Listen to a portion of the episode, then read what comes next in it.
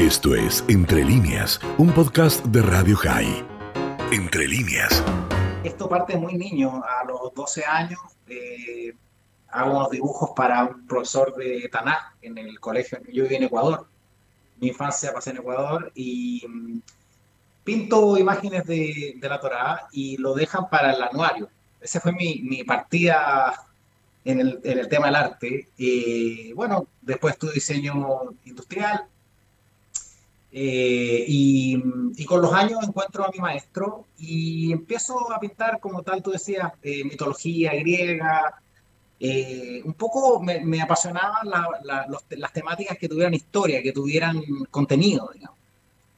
Y, y, en un minuto se me acaba la fuente y digo, bueno, ¿qué hago ahora? Bueno, obviamente soy judío, y hojeando un libro de Miguel Ángel, empiezo a ver los detalles de la cabeza Sixtina y me doy cuenta que hay varios errores de Torah. Miguel Ángel, obviamente, un tremendo genio, sin duda, pero de Torah, eh, obviamente, no tenía mucha información. Eh, anda a saber también si, dada su genialidad, él, él decide eh, priorizar la estética versus la, la historia. Entonces, empiezo a, a, ver detalles y dije, no, bueno, alguien ¿qué hay de esto? Y, no hay, no hay un referente de, llevar la Torah, imágenes, salvo, como te digo, la cabeza Sixtina tiene imágenes del Génesis, del Bereshit, y de ahí no tiene nada más.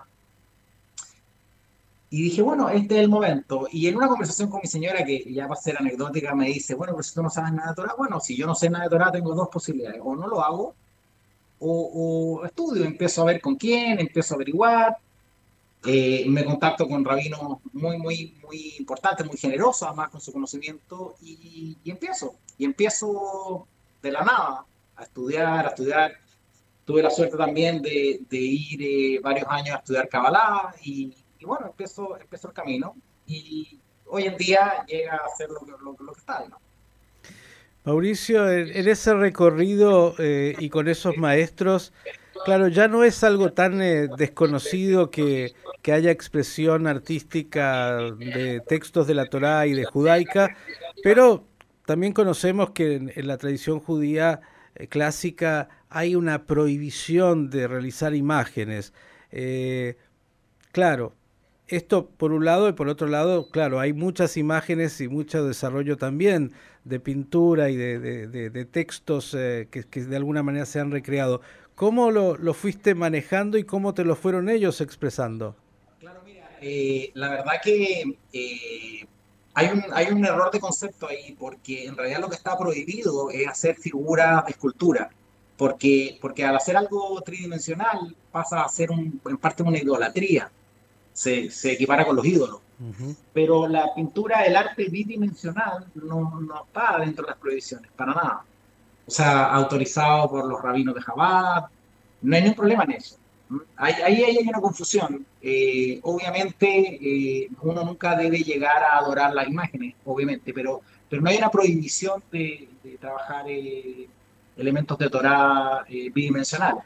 De hecho, solo para reafirmar lo que estás diciendo, tantas sinagogas que tienen vitrales tan bellos y, que tienen también eh, parojet, cortinas en, eh, en, los, eh, en el Arona Kodesh y tantos otros elementos donde hay imágenes preciosas, ¿no? Exactamente, y muchas veces las imágenes que tienen en relieve las hacen en bajo relieve, precisamente para no hacer algo en relieve que, caería en el tema de la, de la idolatría.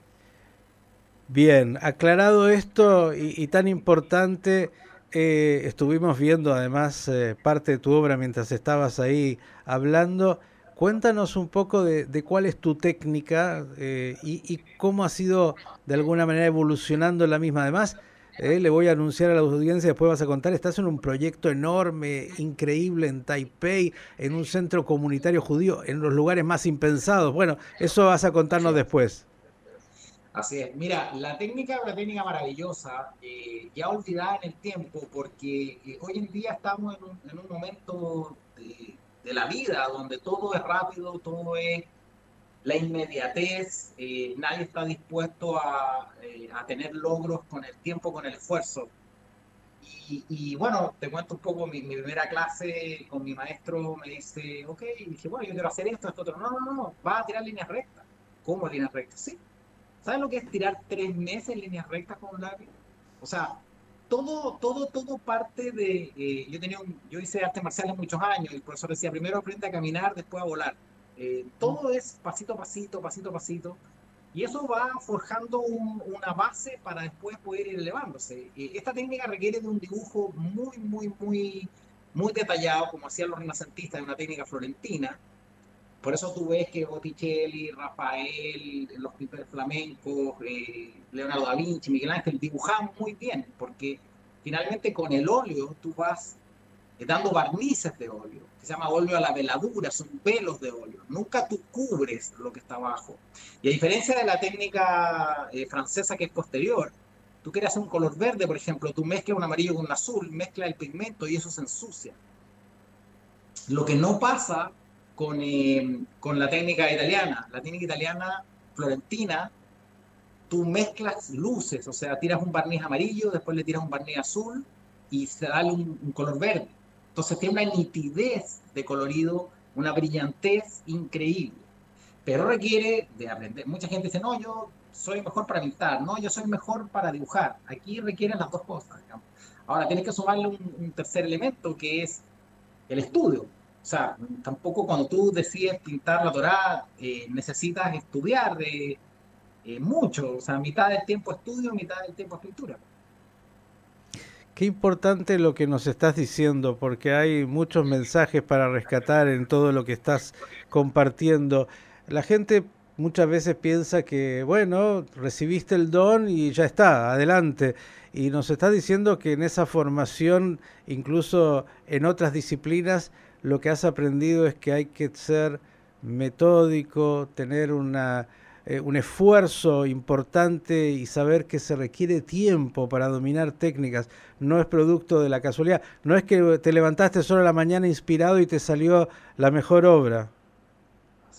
De hecho, mira, por esas coincidencias maravillosas, divinas, que en realidad no existen, eh, no son coincidencias. Eh, en un minuto yo voy a una entrevista a una calle cerca de la escuela donde yo estudié diseño y me encontré con mi profesor de expresión gráfica, que, que en el fondo él, él, él fue testigo de mis mi, mi primeros pasos. Y, yo era alumno muy regular, te diría, no, destacaba por la parte de dibujo para nada, o sea, del montón para abajo. Hmm. Y me encontré con él y me miró y yo le dije, Cristian y me dijo Mauricio, o sea, nos reconocimos, él estaba con el pelo más blanco, qué sé yo, fue muchos años después. Le dije, mira, aunque no lo creas, me dediqué al arte y esto es lo que hago. Y se le llenaron los ojos de lágrimas. Me dije, quiero agradecerte por tus primeros mensajes, por tu primera enseñanza. Se le llenaron los ojos de lágrimas. Porque, claro, muchas veces, a veces la gente que tiene un talento innato se queda en eso. Y quiere lo, quiere lo, está acostumbrado a tener éxito inmediato, digamos, pero, pero no está dispuesto, no está preparado para una frustración, no está preparado para que algo no le resulte, porque naturalmente siempre se le han dado las cosas sin esfuerzo. Cuando tú no tienes eso, eh, uno tiene que buscar un camino y tiene que, crecer y tiene que prepararse. Yo, por ejemplo, pinto muchos caballos, eh, porque el caballo es uno de los animales más difíciles de pintar, porque requiere, tienes que ser, tiene que ser elegante, tiene que ser, las patas son flacas y tiene que ser fuerte, y tiene que ser etéreo. El caballo es, muy difícil de pintar. Y, precisamente como me costaba mucho, dije, no, voy a pintar caballo. O sea, yo tiendo a ponerme obstáculos elevados. Lo mismo pasa cuando, cuando nace este proyecto de Torah. Eh, yo no estaba en, el tema religioso ni mucho menos y, decido hacer esto y bueno, sin ninguna base. Entonces me empezó a preparar una base. O sea, es importante eh, agarrar los elementos necesarios para poder llegar alto y cada vez además hay otra cosa parte de mi personalidad, nunca estoy conforme, pero en el buen sentido. No es que no, me guste lo que hago, me, apasiona, tengo la sensación que no lo hice yo, qué sé yo, pero, pero siempre digo, para el próximo podría hacerlo un poco mejor.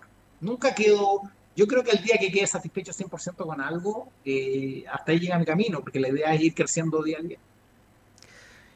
Qué maravilla todo lo que nos estás enseñando esta mañana, Mauricio que es un mensaje de vida desde un artista, pero desde alguien que además dice hay que recorrer camino, hay que esforzarse, hay que ponerse justamente los temas que a uno más lo cuestan y la frustración, todo esto que estás diciendo, que poder superarla para, para poder salir adelante. Y de este mundo de la Torá que fuiste a encontrar para esta obra, ¿qué nos dirías que has podido ir rescatando? ¿Qué es lo que esto te ha dado en tu propia vida y en tu propia identidad y, cómo lo vas luego transmitiendo en, la obra? Mira, qué, bonita pregunta. Fíjate que el, camino a la Torá, eh, en mi caso, no, partí con la Torá, partí con la pintura y la misma pintura me fue llevando a muchas situaciones eh, que empecé a entender y empecé a darme cuenta. Yo, yo siempre he sido una persona muy matemática, nada más. Mucha gente que está metida al arte dice, no, es que yo soy un, un desastre para las matemáticas y por lo tanto eh, me dedico al arte. No es así. Mi pintura lleva muchas matemáticas, digamos y, te das cuenta de que hay unas proporciones divinas, hay una lógica matemática increíble en la Torah. Y eso, eso te demuestra la presencia de Hashem en cada letra. La, la Kabbalah, la numerología, todos los, los, ingredientes que se necesitan, las distintas profundidades. Tú aprendes algo al otro año y, pintas una obra relacionada con eso y al otro año aprendiste otra cosa y ya la obra la tienes que hacer de nuevo. O sea, una misma obra la puedes hacer eternamente porque vas bajando en conocimiento, a medida que vas aprendiendo, vas evolucionando y vas entendiendo y vas subiendo tu nivel de conciencia y vas entendiendo que, que, esto no para nunca. Tenemos una limitación, evidentemente, y cada vez eh, uno trata de ir superándose, pero llega un minuto que, que, es cada vez más profunda y después hay otra capa más profunda y otra capa más profunda. De una misma frase se puede escribir un libro, de una sola frase se puede escribir un libro completo. Afogna, ve afogna, de Kula va da la vuelta y da la vuelta que todo está en ella. Digo, qué importante lo que estás diciendo para algunos de nuestros oyentes, porque claro, me imagino que tu mundo, decías, eh, no era un mundo de Torah, era un mundo de un judío que nació en una familia judía con una identidad determinada, pero que veía la Torah tal vez como un texto tan, un tanto distante, ¿no? Y fuiste primero a los textos griegos clásicos, y dijiste, bueno, qué lindo el mundo de la cultura, los renacentistas, todo lo que hay ahí, y de repente dijiste, a ver qué hay acá, y, nos estás diciendo que por lo visto la Torah no es ese cuentito tan distante de, la existencia humana y que tiene algo para decirnos y que hay que saber leer e incluso dijiste gematria, ¿eh? saber la, lo, que hay entre los números y, la Torah y, hasta dónde hay que poder ir profundizando en las capas, no quedarse simplemente en la, en la externa, la más simple, sino que incluso llegar a, a dijiste, estudiar algo de Kabbalah a esos mundos mucho más profundos. Eh, ¿Le dirías a alguien que, que, está lejos de la Torah, que dice, ah, yo soy judío porque, bueno, eh, en mi casa comía gefilte fish una vez al año, recuerdo que había un día que había que ayunar, pero no mucho más. ¿Le dirías que tiene algo para decirle la Torah al hombre moderno y a él mismo que está tan distante? Mira, eh, lo que pasa es que la historia no tiene ningún sentido repetir la misma historia eh, año tras año. La Torah se desenrolla, se vuelve a enrollar, se desenrolla. Entonces es una historia que es como una película, si uno piensa que es una película, una historia contada muchas veces no tiene mucho sentido. Y en realidad hablan de lo que nos pasa en el día a día. Los milagros están todos los días. Lo que pasa es que tenemos un bloqueo, tenemos unas clipot, unas capas que no nos permiten verlos, pero los milagros están todos los días y, podemos asociar lo que nos pasa con lo que está en la Torah. Es increíble. O sea, sin, sin ir más lejos, eh, se habla de 613 mitzvot. Y uno dice, habla de los 10 mandamientos también. Entonces, ¿por qué son 613? ¿Por qué son 10? ¿O son 10 o son 613? Bueno, en realidad es lo mismo. Es 613, 6 más 1 más 3 son 10. Ahí están los 10 mandamientos. Dice, pero bueno, es coincidencia. Sí, perfecto. Hay positivo y negativo, 248 y 365. Ok, ¿qué tiene que ver? 248, 2 más 4 más 8 son, son 15, son 14, 1 más 4, 5, ahí están los 5 mandamientos. Y 365, 3 más 6 más 5 son 14, 1 más 4, 5. Ahí están los otros 5 mandamientos. Entonces, empieza a escarbar y te empiezas a dar cuenta de que hay una sabiduría, que hay una complejidad, que hay una armonía increíble. Y que no es casualidad, porque algunos dicen, bueno, justo estuvo sumando el muchacho y de repente se le dieron estos números, pero cuando empieza uno a escarbar un poco más, dice, opa, esta, estas casualidades se repiten demasiado y parecería estar hecha por una mente muy superior.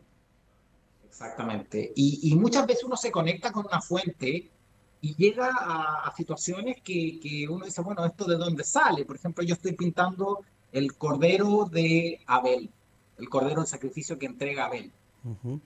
Y de repente se me ocurre ponerle unos cuernos de shofar. Entonces llamo al rabino y le digo, rabino, rap, eh, quiero ponerle un cuerno de shofar al cordero de Abel. Eh, estoy transgrediendo algo, no quiero pasar a llevar a nadie, quiero, quiero hacer algo bien cayer. Me dice, pero si eso lo leíste en un midrash. Cuando Mashiach llegue, va a tocar el shofar del cuerno del cordero de Abel. Se me pararon los pelos y ahora te lo cuento y se me vuelven a parar los pelos. ¿De dónde sale eso? ¿Cómo, ¿Cómo en ese minuto yo recibo esa información? ¿De dónde sale? Tan precisa y tan perfecta. Midrash que nunca habías escuchado en la vida. Jamás, jamás, porque además un Midrash en hebreo, súper eh, complejo, que él tiene el conocimiento para poder saber de eso. Fija, entonces, y así eh, me pasa cada día que uno empieza a beber de una fuente y, recibe situaciones que son increíbles. Muchas veces eh, yo al principio borraba muchas cosas y, y de repente revisando lo que está ahí, me encuentro con secretos increíbles. Entonces, eh, por eso digo, uno empieza a meterse y empieza a descubrir que, que, que es cotidiano, que es, es, mágico, que es divino. Mauricio, no sé cuánto hebreo escribías antes de dedicarte a, a esta obra en particular, pero veo que en tu obra estamos mostrando, hay, claro, mucho en, también escrito. Eh, y creo que también en la grafía, ¿no? Hebrea, hay, hay cosas, no solo como cuando uno, viste, el sofer escribe un texto de la Torá o, otros textos, hay, hay también arte. Eh, ¿qué, ¿qué, dirías sobre la grafía hebrea y, y, el arte? Mira, me tocó hacer un mural para una sinagoga, la NBI, la sinagoga está en Marjónico, en Chile, una sinagoga nueva que se estaba haciendo, eh, y decido dentro de la obra incluir un párrafo completo de Torah, el primer párrafo de la Torah y el último párrafo de la Torah en los dos lados del mural. Era un rollo de Torah grande que se abría y mostraba la historia de Abraham recibiendo los tres malajim. Y bueno, eh, fue bien, eh, esta técnica es bien compleja porque tú trabajas con lápiz, entonces para llegar a un nivel negro de como, un, como una tinta de, con, que se escribe, con que escribe el software, necesitas pasar tres veces una letra. Cada capa va oscureciendo. Para llegar a ese nivel de oscuridad tienes que pasarlo tres veces. Entonces era muy agotador, imagínate pasar cada letra. Y un párrafo de Torah tiene, eh, tú sabes que, eh, por eso uno va aprendiendo cosas a medida que va poniéndose desafío. Si no me hubiera puesto desafío, no hubiera aprendido lo que, lo que aprendí. Eh, de todos los párrafos de Torah, eh, todos, excepto seis, tienen que partir con una letra BAB, porque la BAB se considera una letra de conexión, es como un discado directo a Hashem. Entonces, el, el sofer, cuando se hace la letra muy grande, al final tiene que hacerla chiquitita, porque el párrafo siguiente tiene que partir sí o sí con BAB, si no, no es Hashem. Entonces, tú dices, pero ok, todos menos 6, claro, porque la BAP vale 6. Entonces, cuando tú dices menos 6, también es BAP. O sea, la BAP también está en la ausencia. No hay nada por coincidencia acá, todo es increíble. Entonces, cuando empiezas a escribir, tienes que tener esa, esa, ese concepto de que tienes que llegar a un punto donde el siguiente tiene que partir con el trabajo. Bueno, finalmente me tomó una semana y tanto, se me cansaba mucho la vista. Eh, era un, un, proceso, un tiene 42 líneas por 40 días que se tomó Moshe recibir la Torah y dos por, por las dos tablas de la Lujot, las tablas de la ley. Y en México, en una exposición, el rabino de la comunidad me dice, oye, quiero ver, me dice, ¿quién fue el sofer de esto? Entonces yo le digo, yo. No, no, no, me dice, ¿quién escribió esto? El sofer, el escriba. Yo. Me dice, no me estás entendiendo. Me volvió a preguntar tres veces, ¿quién lo escribió? Yo. Mira, no sé, yo no soy en, en, el colegio tenía un nivel muy bajo de hebreo, lo que pasa es que yo veo las formas de las letras, que no se toquen, que la, la Alex tiene una pequeña curva, qué sé yo, veo otras cosas en las letras. Tal vez no sería capaz de leerlo de corrido ni una posibilidad, identifico algunas palabras, pero, pero obviamente hay una conexión con otra área. Y eso es lo que hizo que el rabino me preguntara quién había sido super. ¿Y por ahí algún desafío pendiente? Total, ¿estás en camino? ¿Es algún día decidir escribir un Sefer Torah directamente, ¿no? Aprender un poco más de las leyes que necesita conocer un sofer y, desafiarte con eso, ¿no? Exactamente. No, mira, la verdad es que no, nunca más tuve la necesidad. Muchas veces los artistas buscan fuentes de inspiración, buscan, terminan un proyecto, dicen, bueno, ya trabajé mucho ese proyecto, ahí finalizo y ahora sigo con otro. Esto es algo que no termina nunca. es algo que a medida que aprendes algo te das cuenta que hay como esos espejos cuando enfrentas un espejo con uno y hay 100.000 infinitas caras hacia atrás, eso es exactamente lo mismo. En el Talmud dice que todo lo que uno puede llegar a saber no será más que una gota en el océano, finalmente, ¿no? Y, Exactamente. Y, mira, es una maravilla. Eh, en mi exposición en México me invitaron, por eso te digo, pasan cosas muy extrañas. Me, me suena un día el teléfono cuando yo estaba en Chile y me dice, maestro Bayú, y yo dije, bueno, ¿quién, me está? Esto es una broma. Eh, y resultó que era el director del Museo Diego Rivera en México. Uh. Imagínate, Diego Rivera es uno de los muralistas más importantes del mundo y, poder compartir una sala con él. Yo dije, esto es un primo que es experto en broma y me está haciendo una broma. Entonces le dije, mira, dame un segundo, este es tu número, sí, déjame revisar. Y reviso y claro, veo al tipo en video en YouTube, veo dando conferencias, dije, esto es verdad. Y lo llamo y le digo, sí, entonces dice, mira, en septiembre tienes que estar acá, eh, ¿lo tomas o lo dejas? Lo tomo. O sea, no, no, no, no, no tenía obra para eso. Afortunadamente había vendido muchas piezas y no tenía, pero dije, bueno, trabajaré horario 6 de la mañana, 12 de la noche, pero yo tengo que sacar este proyecto porque está la oportunidad, eh, es una tremenda oportunidad gigante para mi carrera. Y lo hice. Y, te digo que exponer, me pasan un micrófono hablando, había 800 personas, mucha gente lloraba. La necesidad de, la gente, y te hablo de judíos y no judíos, de saber lo que hay detrás es increíble. La exposición se llamó La luz detrás del Génesis. Es la luz que está detrás. Todo lo que hay detrás, o parte de todo lo que hay detrás, una mínima parte, emociona mucho a las personas porque es distinto cuando empiezas a entender de partida que no es Adán, es Adán. Porque es la mezcla de Aleph con Dam, que es sangre y Dios.